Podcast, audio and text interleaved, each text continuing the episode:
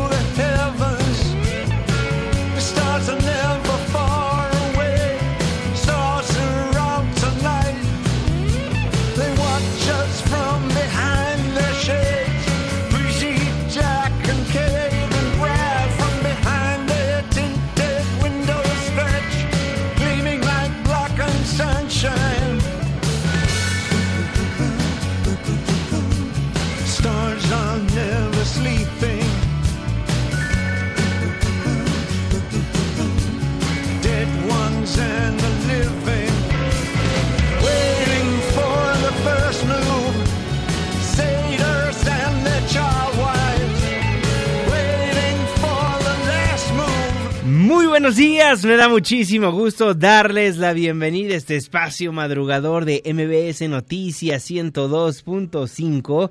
Gracias por acompañarnos antes del amanecer. Mi nombre es Juan Manuel Jiménez y como todos los días, como todas las mañanas, lo invito a que nos acompañe, a que nos sintonice hasta las seis en punto para que desde muy temprano se informe de las noticias más relevantes de nuestro país en este espacio, en este programa que hacemos absolutamente todos, por lo cual lo invito a formar parte de la expresión en línea y nos deje saber lo que opina de lo que le presentamos a lo largo de estos 60 minutos de información. En Twitter e Instagram me encuentra como arroba Juanma Pregunta, los teléfonos en cabina 5166 1025 y en Facebook nos encuentra como Juan Manuel Jiménez.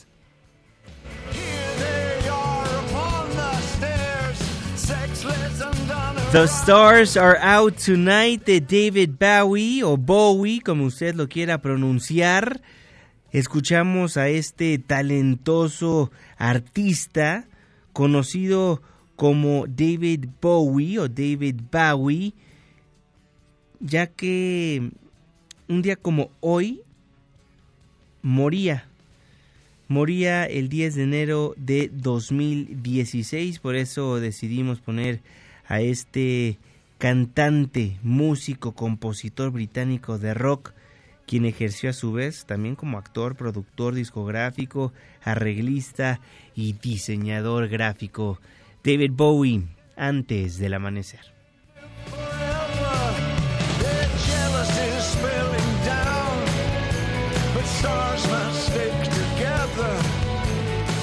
El próximo lunes, ¿a qué grupo, a qué artista, a qué canción le gustaría que pongamos a través del 102.5? Márquenos, escríbanos en redes sociales. El 10 viernes, la fecha 10 de enero de 2020, la hora 5 de la mañana con 5 minutos. Por fines viernes. Estamos en MBS Noticias. Antes del amanecer.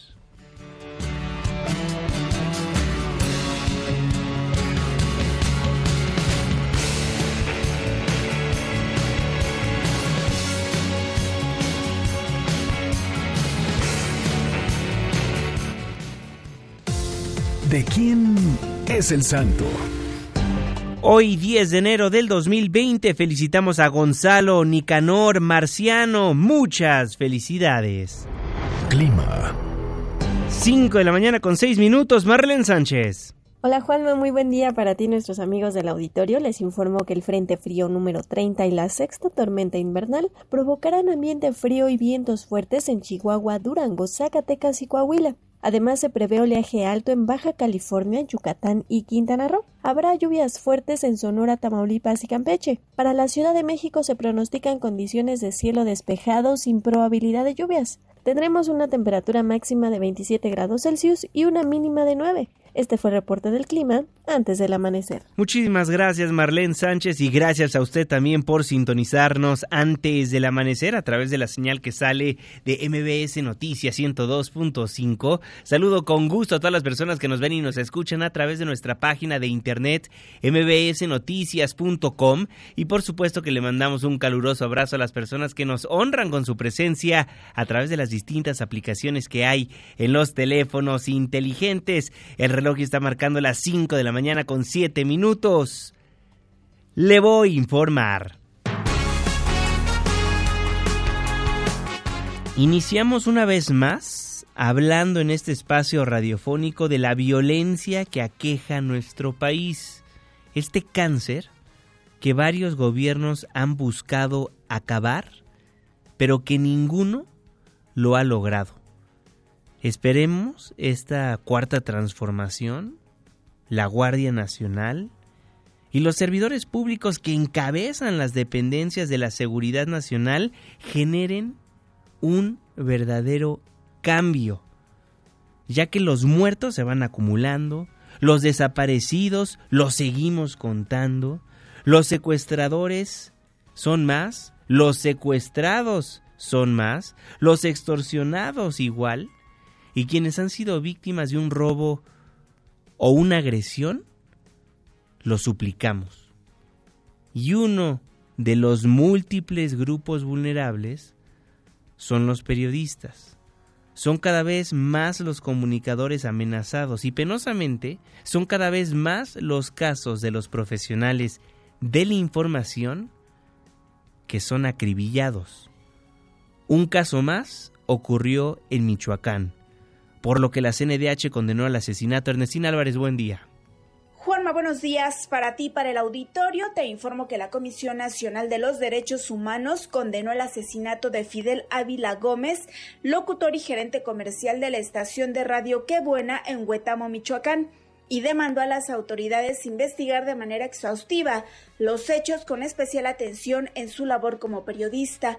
En un comunicado, la comisión informó que con este homicidio suman 154 periodistas y trabajadores de los medios de comunicación asesinados desde 2000 y se trata del primer caso en 2020.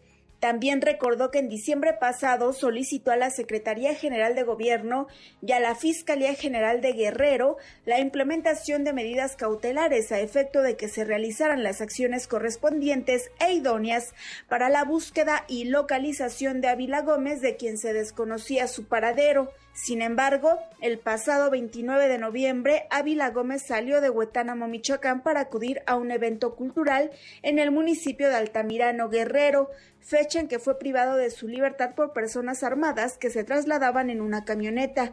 Cuarenta días después de estos hechos, su cuerpo sin vida fue localizado en la carretera de San Lucas Huetamo, en Michoacán. La comisión aseguró que existe una falta de mecanismos idóneos por la autoridad para prevenir y evitar homicidios de periodistas y trabajadores de los medios de comunicación que busque inhibir el ejercicio de la libertad de expresión. Hasta aquí el reporte. Muchísimas gracias Ernestina Álvarez.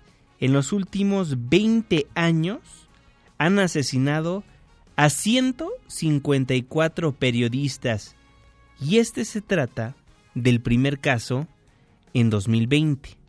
Y esperemos sea el último, porque pareciera que los delincuentes tienen licencia para hacer lo que quieren. Casos hay muchos, muchísimos, tanto virales como realidades que viven a diario los ciudadanos mexicanos o quienes viven en la República Mexicana. Uno de los casos emblemáticos del 2019 fue el asesinato de varios miembros de la familia Levarón. Recordará el caso, que mientras circulaban en tres camionetas en la frontera de Sonora y Chihuahua, fueron interceptados familiares Levarón y fueron acribillados. Los acribillaron. ¿Quiénes? Pues presuntamente integrantes de un grupo criminal. Mataron mataron a 12 integrantes de esa familia y entre las víctimas estaban nueve menores de edad. Unos gemelos de nueve meses estaban entre los asesinados. Ayer, tras reunirse con el embajador de Estados Unidos en México, Christopher Landó, Adrián Levarón informó que el embajador escuchó la situación y ofreció el apoyo del FBI para la investigación. Me escuchó mucho la situación de, de, como yo vi, yo fui de los primeros en llegar a la escena del crimen, estaba muy atento, muy receptivo, muy empático y nos puso a las órdenes con la FBI, o sea, nosotros queríamos uh, llevar esa petición. Bueno, así lo daba a conocer Adrián Levarón después de haberse reunido con Christopher Landó, el embajador de Estados Unidos en México. Adrián Levarón también informó que les fue confirmado el dato de que hay dos personas detenidas en Estados Unidos por el caso. Nos dijo que habían dos detenidos en Estados Unidos que los están investigando y eso va adelante y sí nos lo confirmaron. Esto nos va a ayudar a, que todas las víctimas de México, y también se lo presentamos, que, que nos empiece a ayudar a, ver la radiografía de la situación de nuestros municipios y qué tan jodidos estamos como municipio. Y en ese sentido también se pronunció el escritor y activista Javier Sicilia, quien le llamó al presidente Andrés Manuel López Obrador a que retome la agenda de justicia y verdad ante la emergencia que se vive en torno a la violencia. El activista aseguró que la idea no es sentar a López Obrador en el banquillo de los acusados, sino entablar un diálogo.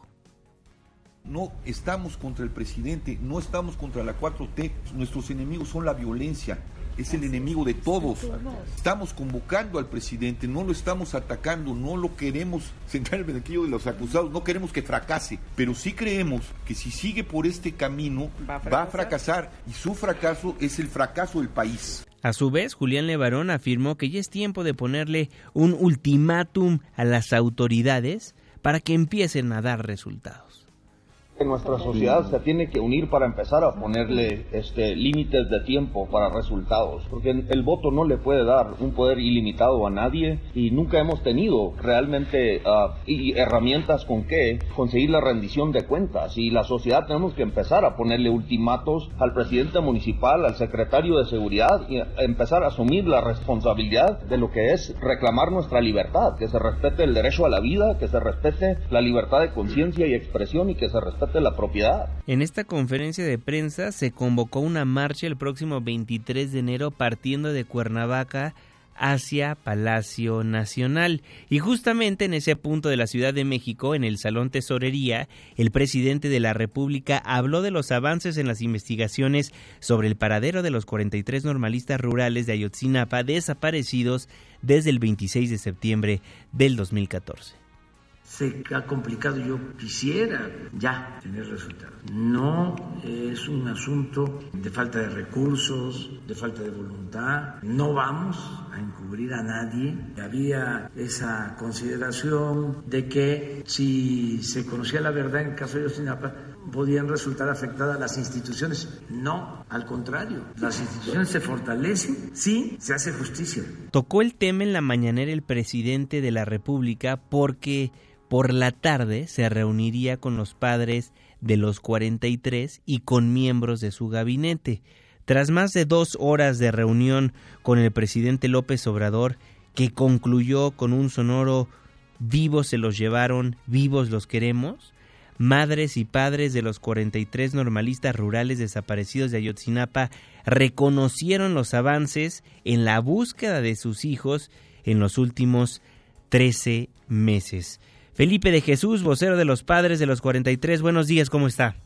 Bien, gracias por el espacio. Muchísimas gracias, don Felipe. ¿Por qué no nos cuenta cómo se desarrolló esta reunión entre ustedes y el gobierno federal? Pues mira, creo que para nosotros es bien importante que hoy ah, encontremos la disponibilidad, todo por parte del Ejecutivo para que se pueda llegar a la verdad y a la justicia como siempre lo anuncia él en cada momento. Y precisamente hoy tuvimos la reunión con el presidente en la en el Palacio Nacional y nos informó de todas las actividades realizadas por la Comisión Presidencial en las investigaciones de campo, de la integración del grupo de expertos independientes y todo eso genera mayor esperanza para nosotros de que muy pronto llegaremos al paradero de los jóvenes. ¿Cómo ven la incorporación del grupo de expertos independientes? Porque hay que decirlo, es un grupo que ya estaba durante el sexenio del presidente Enrique Peña Nieto, pero que regresa en el sexenio de López Obrador.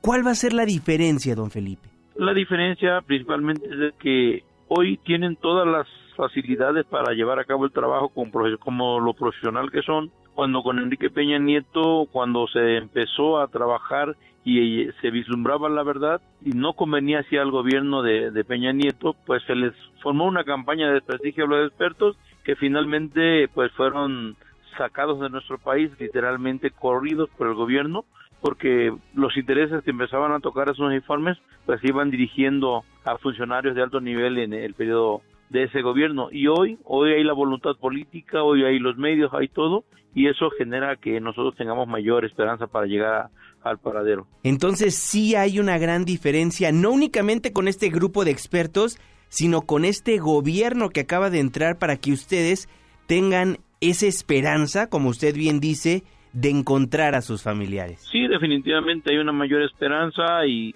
y únicamente tomamos las palabras del presidente cuando dice que las instituciones con la verdad no se debilitan sino se fortalecen y que vamos a llegar a la verdad tope con quien tope y es lo que le exigimos siempre a cada momento de que tenemos que avanzar al paradero. Pues les tocó Murillo Caram, Areli Gómez, Raúl Cervantes, Alberto Elías Beltrán y ahora está Alejandro Gertz Manero en esta nueva Fiscalía General de la República.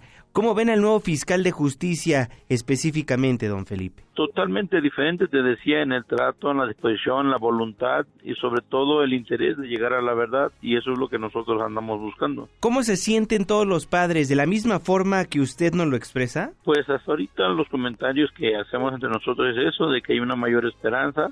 Esperemos que ya con todo el mecanismo que se va a echar a andar para llegar al paradero, pues sea muy pronta la respuesta. Ahora, es importante también las próximas reuniones que ustedes van a estar teniendo periódicamente con el gobierno federal. ¿Ya saben cuándo será la siguiente? Sí, mira, para la reunión con el presidente sería el próximo 9 del mes que entra y con el fiscal general eh, dentro de 60 días también para que pueda rendir el informe de esos días que se van a transcurrir en el trabajo de campo. Tengo entendido que también se reunieron con el grupo de expertos independientes, pero tendrán oportunidad de reunirse con los expertos una vez más? Sí, claro, de hecho eh, forman parte del equipo de la comisión presidencial con Alejandro Encinas, padres de familia, abogados que nos acompañan y estuvieron presentes. Se firmó el acuerdo de la reintegración del grupo de expertos y ya se va a empezar a trabajar de manera pues, natural, no como debía haberse hecho siempre, pero hoy con la mayor facilidad que le da el gobierno de México. Don Felipe de la Cruz, vocero de los padres de los 43 estudiantes desaparecidos de Ayotzinapa, si me lo permite, sigamos en constante comunicación porque ya son más de cinco años que todos los mexicanos estamos en busca de una respuesta. Y definitivamente para nosotros es importante llegar a la respuesta que buscamos y pues ahí estamos, seguimos adelante. Muchísimas gracias, que pase un excelente día. Igual. Felipe de Jesús, vocero de los padres de los 43 estudiantes desaparecidos de Ayotzinapa, cinco, cinco años y tres meses, que no sabemos qué pasó en Iguala Guerrero. Ya veremos si este gobierno, si esta administración nos da respuestas. Son las 5 de la mañana con 20 minutos. Oiga, ¿se acuerda de la mujer que merece abundancia? Que escribía una y otra vez en una libreta que le encontraron que ella merece abundancia. Por supuesto que le hablo de la esposa de Javier Duarte de Ochoa, pues iniciará en noviembre el proceso de extradición de Karime Macías. Juan Carlos Alarcón, cuéntanos, buenos días.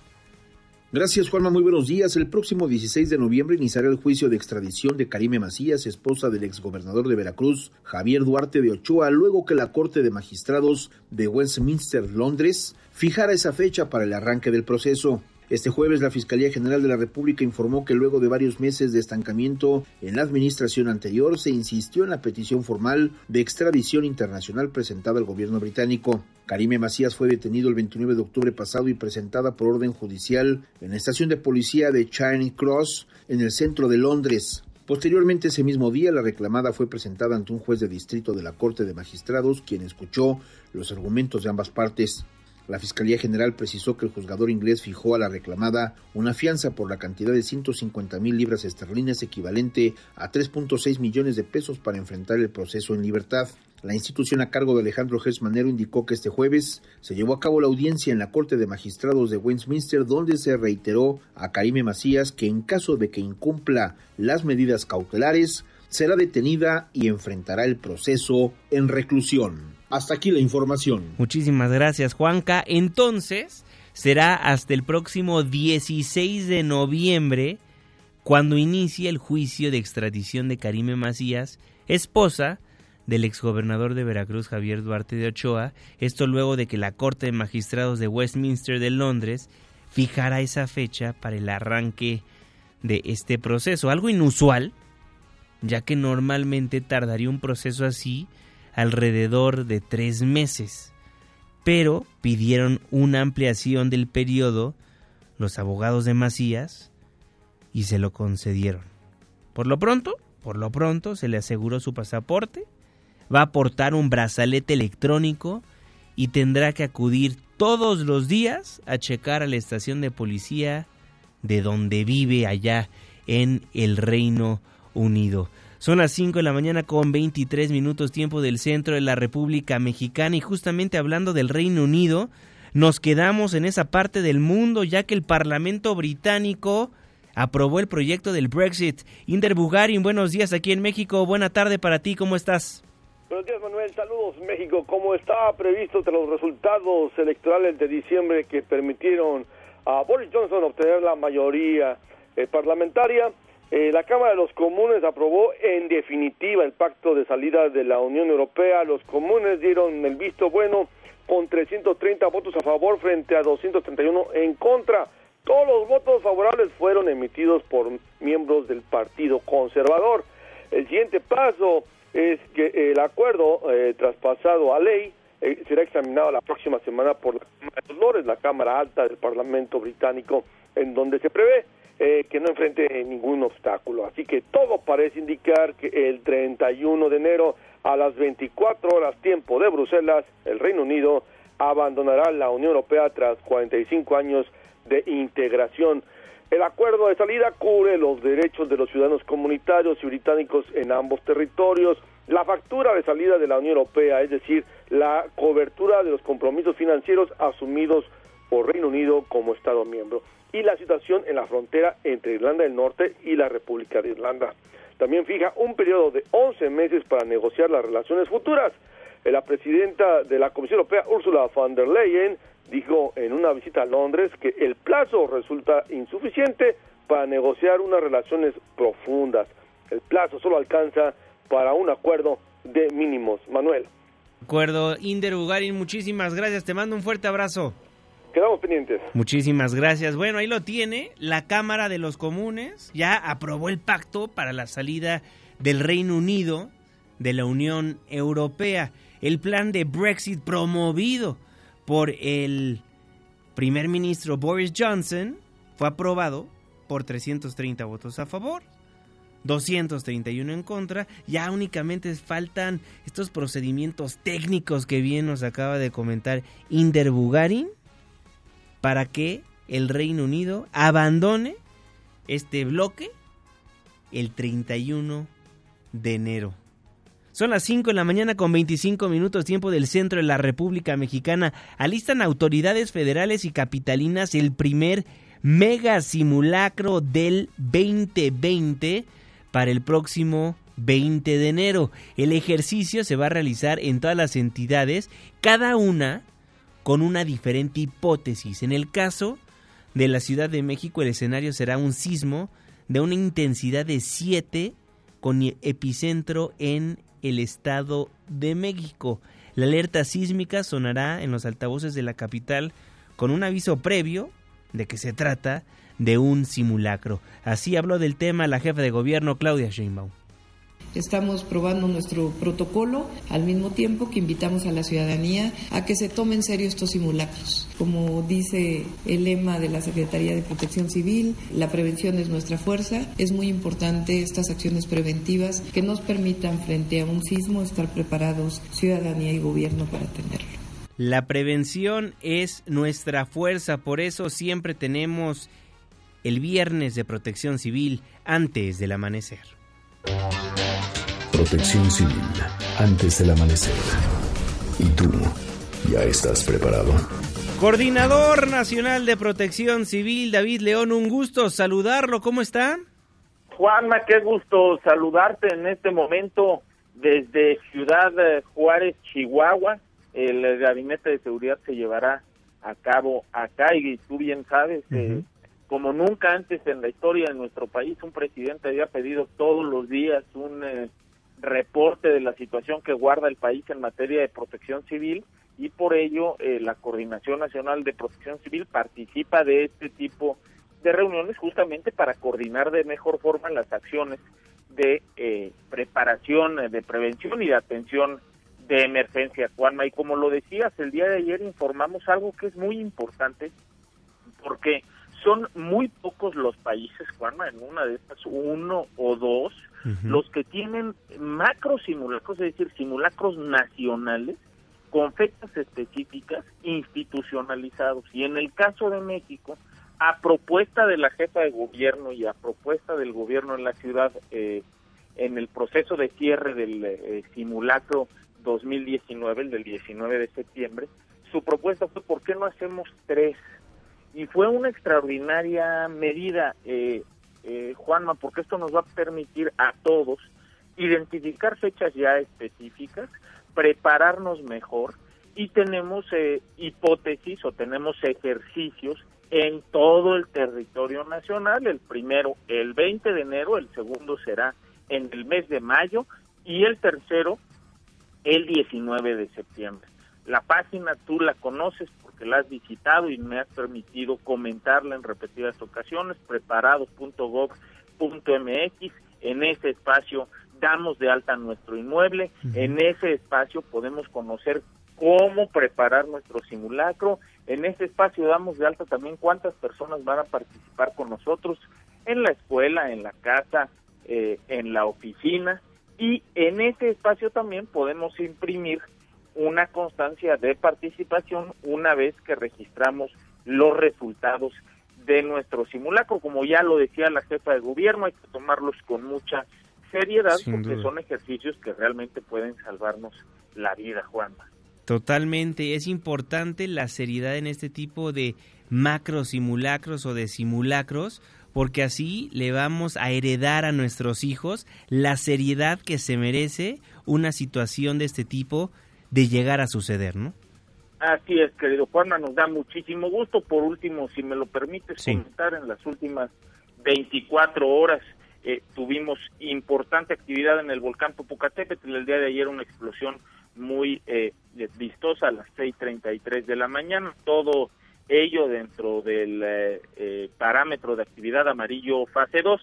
Abrígate, Juanma. Supimos que estuviste un poco delicado de la garganta. El Frente Frío número 30 continúa, la sexta tormenta invernal continuará eh, afectando distintos puntos del territorio nacional. Vamos a registrar temperaturas por debajo de los cero grados en distintos municipios, así que hay que cuidarse del frío porque continuará en el territorio. Así será, coordinador. Le mando un fuerte abrazo. Feliz 2020. Muchas felicidades, Juanma, que tengan excelente fin de semana y aprovechemos este fin de semana justamente para preparar nuestro simulacro y nuestro plan familiar de protección civil. Un abrazo y muchas gracias. Abrazo de vuelta, el coordinador nacional de protección civil, David León, antes del amanecer. Son las 5 de la mañana con 31 minutos. Es un honor para mí saludar formalmente ya en la Ciudad de México y no en Nueva York a el querido Gabriel Hernández, el farón del espectáculo antes del amanecer. Producción, despiértenme al faraón. Despertando al faraón.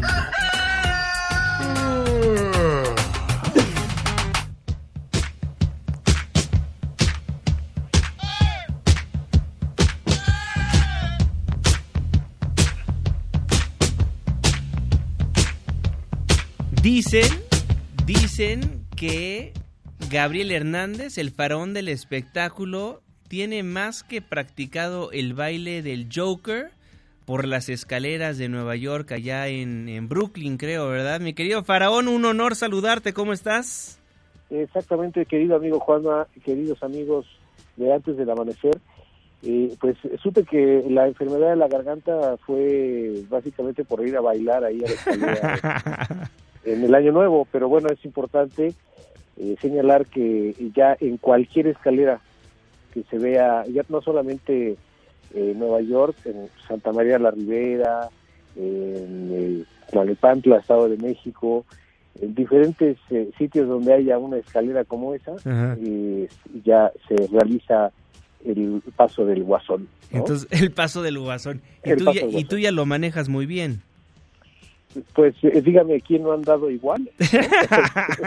en algún momento, un viernes eh, por la tarde, noche, pues finalmente es válido, es permitido. Claro. Y es importante también este, tener ese esparcimiento de, de, las eh, tareas diarias. Sin duda. Y precisamente eh, la producción nos pone esta, este tema porque vamos a platicar de Joaquín Phoenix, quien pues, ha dado mucho de qué hablar en esta temporada de premios. Fíjate que, bueno, generalmente todas las estrellas de tanto hombres, mujeres, hombres, eh, en esta temporada pues son patrocinados por diferentes marcas y, casas de diseñadores de, ropa para asistir a las diferentes entregas de premios que se vienen pero como por racimos, ¿no? A partir de los Globos de Oro que acaban de suceder hace unos días, que los organiza la Hollywood Foreign Press Association, que es la Asociación de Prensa Extranjera de Hollywood, y a partir de ahí pues se, viene una cantidad de entregas eh, muy grande. Y lo que se usaba todavía hasta el año pasado, o lo que eh, siguen haciendo algunas personalidades, es que para cada uno de los eventos estrenan un traje y no lo vuelven a usar, un smoking tuxido, y lo y, lo dejan arrumbado, lo regresan o muchas veces se queda ahí guardado para siempre o se echa a perder. Y lo cual pues es una afrenta muy grande, muy importante al, al, planeta, ¿no? Finalmente es una forma de contaminación. Y Joaquín Phoenix ha dicho que va a usar el mismo el mismo smoking para toda la temporada de premios. Ándale. Y finalmente, bueno, y lo curioso de todo es que no es él el que lo hace público, es su diseñadora Stella McCartney, que es precisamente hija del ex Beatle Sir Paul McCartney. Y finalmente, pues, eh, una cuestión importante, ¿no? Porque, como decíamos, eh, otras personalidades pues se rehusan a, repetir. Claro. Y Joaquín Phoenix lo va a estar haciendo en toda la temporada de premios lo cual pues eh, me parece a mí que es importante. Recordemos que, que Joaquín Phoenix tiene una tradición eh, eh, muy interesante en el sentido de el cuidado del planeta, él, practica el veganismo desde que era niño, sus padres eran hippies, ¿no? los, los educaron en una comuna muy popular, por Joaquín Phoenix, el nombre de Joaquín es, inclusive él pide que se pronuncie como se pronuncia en español, ¿no? No es Joaquín ni Julio Eiking, no, no, no, es Joaquín Phoenix, porque sus padres así se lo pusieron cuando vivieron acá en, México y el, su hermano que murió hace algunos años también, ya como 30 años, se llamaba River, River Phoenix, que también era actor, era mayor que él, y bueno, pues, le ha tocado vivir muchas cosas muy muy fuertes, muy importantes. Recordemos que hace eh, un par de años él interpretó a Jesús, a Jesús de Nazaret, en la película de María Magdalena que comentábamos aquí hace algún tiempo y que lo hizo de una manera muy muy especial, siempre eh, llevando al extremo sus papeles, ¿no? Como, como lo hace principalmente en el, en el Joker o el Guasón, que em, seguramente le, le brindará la nominación al, mejor actor. Entonces, eh, considero importante platicar esta ya la segunda intervención del el faraón del espectáculo de este año, 2020 que comienza, eh, para hacer notar la, la conciencia que puede tener este hombre de acuerdo a lo que está sucediendo en el planeta, los sobrecalentamientos, eh, los incendios en Australia que son eh, a causa de este tipo de, de, fenómenos que están ocurriendo en el mundo, ¿no? Finalmente se está calentando, es real, aunque el señor anaranjado diga que no. Totalmente de acuerdo. ¿Tú conoces al señor anaranjado? Yo, yo personalmente no, lamentablemente. Ah, ¿ah sí lo quieres conocer? Sí, claro. Una entrevista con ese señor, imagínate, mi querido faraón. El problema es que no te la va a querer dar porque eh, tú perteneces a, a la comunidad de los Avengers Exactamente. Mi querido Faraón, bueno, vaya noticia la de la de Joaquín Phoenix porque ha causado que varios medios de comunicación retomen esta nota y le den la importancia que merece, porque como bien dices, es una forma de concientizar a las personas que están siempre viendo este tipo de premios de la importancia del reciclaje y lo hace de una manera muy sutil, ¿no? Oye, eh, un traje que se va a poner 5, 6, 10 veces, la verdad está, muy bien. me parece una medida bastante adecuada. Y, después eh, se cuestionaban ahí qué va a hacer cuando termine la temporada. ¿Le va a regresar el smoking a Stella McCartney? ¿Cómo va a regresar? Pues vaya, eh, a lo mejor lo puede guardar, se lo pueden regalar, no sé qué, cuál sea el final de ese smoking, pero pero ya por lo menos lo usó más de una vez, que eso es muy importante. Exactamente. A veces, a veces eh, yo tengo aquí colgados algunos trajes que he usado desde hace unos 10 años, más o mm. menos. Ya se paran solos, pero me, da, pero me da miedo llevarlos a la pintorería porque a lo mejor ya no aguantan el calor. pues ya tíralos, dónalos, mi querido faraón. Eh, estoy pensando en abrir un museo de memorabilia para UNESCO tipo este, aquel restaurante, ¿te acuerdas de, la música eh, que tenían recuerdos así en las paredes? Ah, claro. Muy bonito. Y que, se comía bastante bien. Había muy buena música. Y la cosa es que así, así vamos a hacer ese, ese museo. estoy encargando para que eh, sea como un lugar de sano esparcimiento. Muy bien, seguramente habrá mucha gente que va a querer ver tus trajes, mi querido faraón. De copitas choconas. Exactamente. ¿Dónde te vemos? ¿Dónde te escuchamos, mi querido faraón?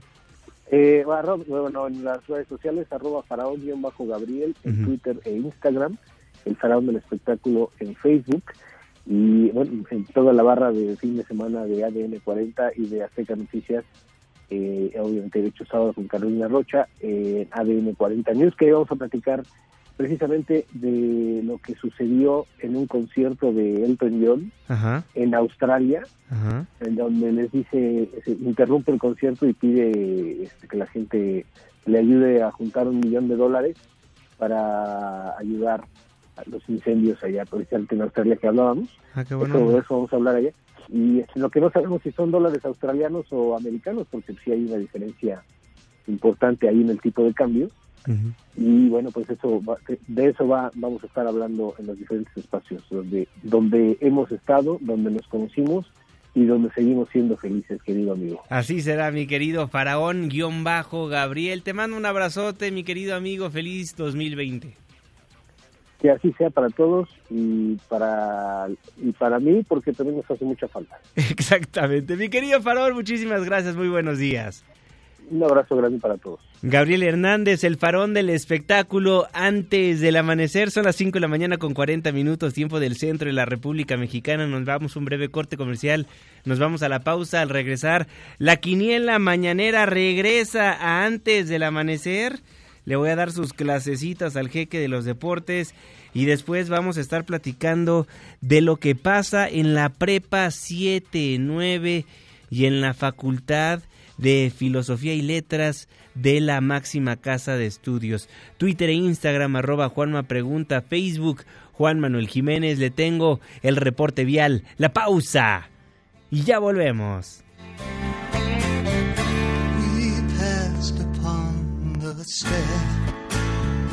We spoke of was and when, although I was not there. He said I was his friend, which came as some surprise.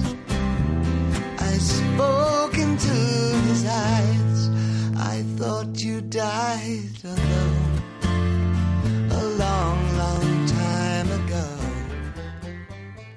Antes del amanecer, con Juan Manuel Jiménez. Con Juan Manuel Jiménez. Continuamos.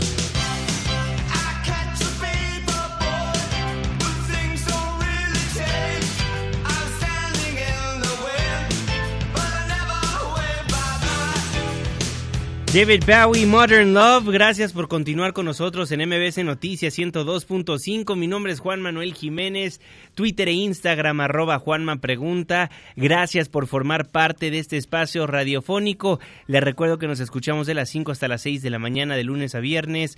Gracias por ser parte de la expresión en línea. 5 con 44, saludo con gusto como todos los días, como todas las mañanas, al jeque de los deportes, Luis Enrique Alfonso. Muy buenos días, mi jeque. Deportes con Luis Enrique Alfonso. Mi querido Juanma, aquí estamos ya para la información deportiva. Dado este conflicto político que se vive en Oriente Medio, Juanma, te platico que el jugador norteamericano Serginho Dest abandonó la concentración de su equipo en Qatar por miedo, ¿no? A esta cuestión que se está viviendo entre Estados Unidos e Irán. En un comunicado, su equipo, el Ajax de Holanda, informó la petición del jugador de regresar de inmediato a Ámsterdam por pues, no sentirse cómodo con la situación que se está viviendo al ser ciudadano norteamericano y con esta serie de, pues, de, digamos, amenazas, de cierto recelo que hay hacia los estadounidenses en la región, dijo Patitas, ¿pa' qué te quiero? El club lo, lo aceptó, ¿no? Que se regresara a hacer la pretemporada a, Holanda o a Países Bajos, como ahora se, se, dice, y mm, el equipo regresará el 12 de enero, pero ha, llegado a, a, inquietar pues a los ciudadanos eh, estadounidenses el estar cercanos a esta región de conflicto. Bueno,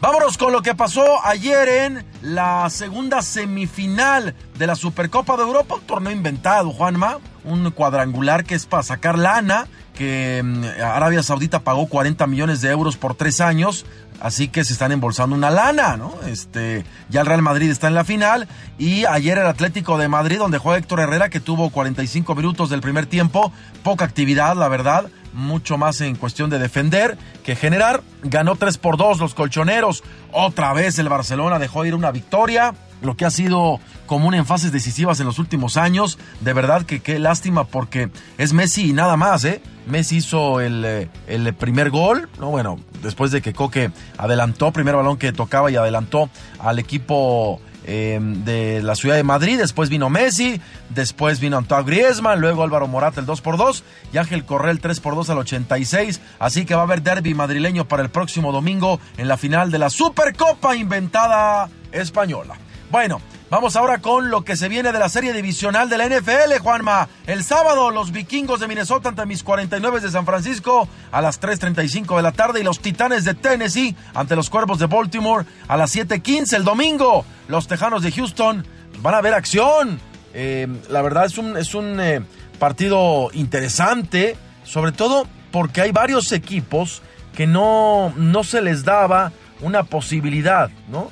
Después de que los eh, Patriotas de Nueva Inglaterra quedaron fuera, hay, candidato pues, ¿no? A, suplir eh, la, ausencia de un equipo tan comprometido, tan eh, dominador como es los Patriotas. Entonces, pues ahí están los Tejanos ante los jefes de Kansas City, que se van a ver las caras también, y los empacadores contra los halcones marinos de Seattle. Son las llaves que van a verse el día sábado y el domingo. Y en el preolímpico, el sorteo que se llevó a cabo anoche en Guadalajara, Juanma, la selección mexicana va a quedar en el grupo llamado de la muerte entre Estados Unidos, Costa Rica y República Dominicana. En el otro grupo, en el B está Honduras, Canadá, El Salvador y Haití. Este torneo se va a empezar a jugar el 20 de marzo. Al finalizar el evento, el presidente de la Federación Mexicana de Fútbol, John de Luisa, habló de la posibilidad real que existe si el Mundial de 2022 ya de una vez lo adelanten y que sea México, Estados Unidos y Canadá y no en Qatar por la tensión política que se vive. Y esto fue lo que dijo. Estamos muy cercanos a, a, la gente de FIFA. Como ustedes saben, los trabajos hacia el 2026 ya llevan rato. El año que entra seguramente tendremos ya avances con la selección final de las, de las sedes. Las tres sedes de México están determinadas, pero sí. recordemos que las de Estados Unidos no.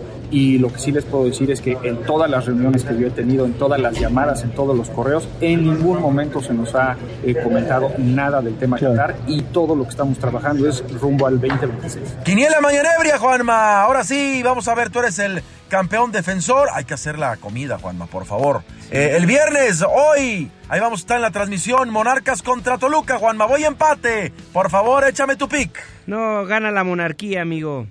Muy bien, Tijuana Santos, yo creo que va a ser otro reverendo empate allá en la frontera norte, Juanma. No, ganan los del Santos. Muy bien, muy bien. Cruz Azul atrás, Juanma. Me quedo con empate por mi zorro. ¿Tú? No, yo le voy a tu zorro. León contra el Espolón, el gallo con Espolón. Voy con León, Juanma. Te copio, León. Las Chivas Galácticas del Jalalajarra contra los Bravos de Juárez, Juanma. Yo le voy a las Chivas, yo sé que tú eres Contreras. No, no, vámonos con las Chivas. Tigres contra el Atlético de San Luis, voy con los Tigres. ¿También Tigres? Muy bien, Juanma, muy bien, con los Tigres. Y el domingo los Pumas ante Pachuca, voy empatito, Juanma. ¿Y tú? No, ganan los Pumas. Recordemos que el América no, digamos, está disponible, pues todavía andan sufriendo y llorando por el tema del campeonato, así que se les pasa, ¿no? Ya ves cómo, cómo son de especiales para, estos, para estas cuestiones, pero ya harán su debut en la próxima jornada cuando enfrenten a los Tigres. Ay, nanita. Bueno, Juanma, ya me voy. En unos minutos nos vemos en Hechos AM. Mi Twitter, arroba Lea Deportes. Saludos. Saludos, mi querido Luis Enrique Alfonso, el jeque de los deportes. Antes del amanecer, 5 con 50. Le tengo más información. Resumen de noticias antes del amanecer. Hoy es un día importante en la Ciudad de México, ya que este 10 de enero nace formalmente la Fiscalía General de la Ciudad de México. Dejamos de tener una Procuraduría General de Justicia en la capital del país y tendremos una Fiscalía. Juan Carlos Alarcón. La creación de un nuevo cuerpo policíaco de investigación criminal en la Fiscalía General de Justicia de la Ciudad de México será la piedra angular para el esclarecimiento de cientos de casos y hechos delictivos que siguen impunes. Este viernes inicia funciones la nueva Fiscalía General con un modelo que contempla diversos ejes de actuación con órganos y mecanismos nuevos cuya misión fundamental será combatir la criminalidad imperante y el mejoramiento en la atención a víctimas. Sin embargo, la nueva titular de la Fiscalía Capitalina, Ernestina Godoy Ramos, tiene diversos pendientes que resolver como feminicidios, homicidios dolosos, secuestros, violaciones y la amplia gama de delitos de orden patrimonial. Uno de los temas que mayor preocupación ha causado a la ciudadanía es el florecimiento de grupos delictivos en casi todas las alcaldías cuya relación con el crimen organizado es creciente y notable ante la cantidad de ejecuciones y enfrentamientos por el control en la venta de narcóticos y estupefacientes. A pesar de que la nueva Fiscalía General de Justicia propone diversos ejes de actuación y transformación interna para el mejoramiento de su función social, la realidad es que persisten cifras que más allá de ser alarmantes, muestran la realidad que atraviesa la capital del país, no muy distante a las de otras entidades. De acuerdo con el Secretariado Ejecutivo del Sistema Nacional de Seguridad Pública, de enero a noviembre de 2019, en la Ciudad de México se denunciaron 224.369 delitos ante el Ministerio Público, de los cuales 1.297 son homicidios dolosos, 5.898 lesiones dolosas. De estas, 1.329 se cometieron con arma de fuego. En dicho lapso se presentaron 60 feminicidios, es decir, un promedio de entre 5 y 6 cada mes, 165 secuestros, 61 extorsivos y 104 de modalidad express, cometidos estos de manera individual o en pandilla. La nueva Fiscalía de Justicia Capitalina tiene otro enorme reto que implica la investigación de delitos contra la libertad y seguridad sexual, principalmente de mujeres. En 11 meses de la administración de Godoy Ramos, se denunciaron, de acuerdo con el Sistema Nacional de Seguridad Pública, 1.081 violaciones, 268 violaciones equiparadas, 3.750 abusos sexuales y 843 por acoso sexual. La hasta hoy procuradora Ernestina Godoy dejó en claro que su mensaje, tras su designación como fiscal general de la ciudad, es que se trate de una nueva institución que estará ajena a los aspectos políticos y su actuación estará robustecida por la técnica y la ciencia. La Fiscalía estará ajena a la lucha política, será autónoma en sus decisiones y actuaciones, será independiente de los poderes acostumbrados a comprar la justicia. Ningún poder, formal o fáctico, tendrá injerencia en las decisiones de este nuevo órgano del Estado. La nueva Fiscalía no se sujetará a cálculos políticos y tampoco se sumará a condenas mediáticas. A partir de hoy se comenzará a trabajar con carpetas de investigación electrónicas, fiscalías para delitos electorales, combate a la corrupción y unidades de atención temprana.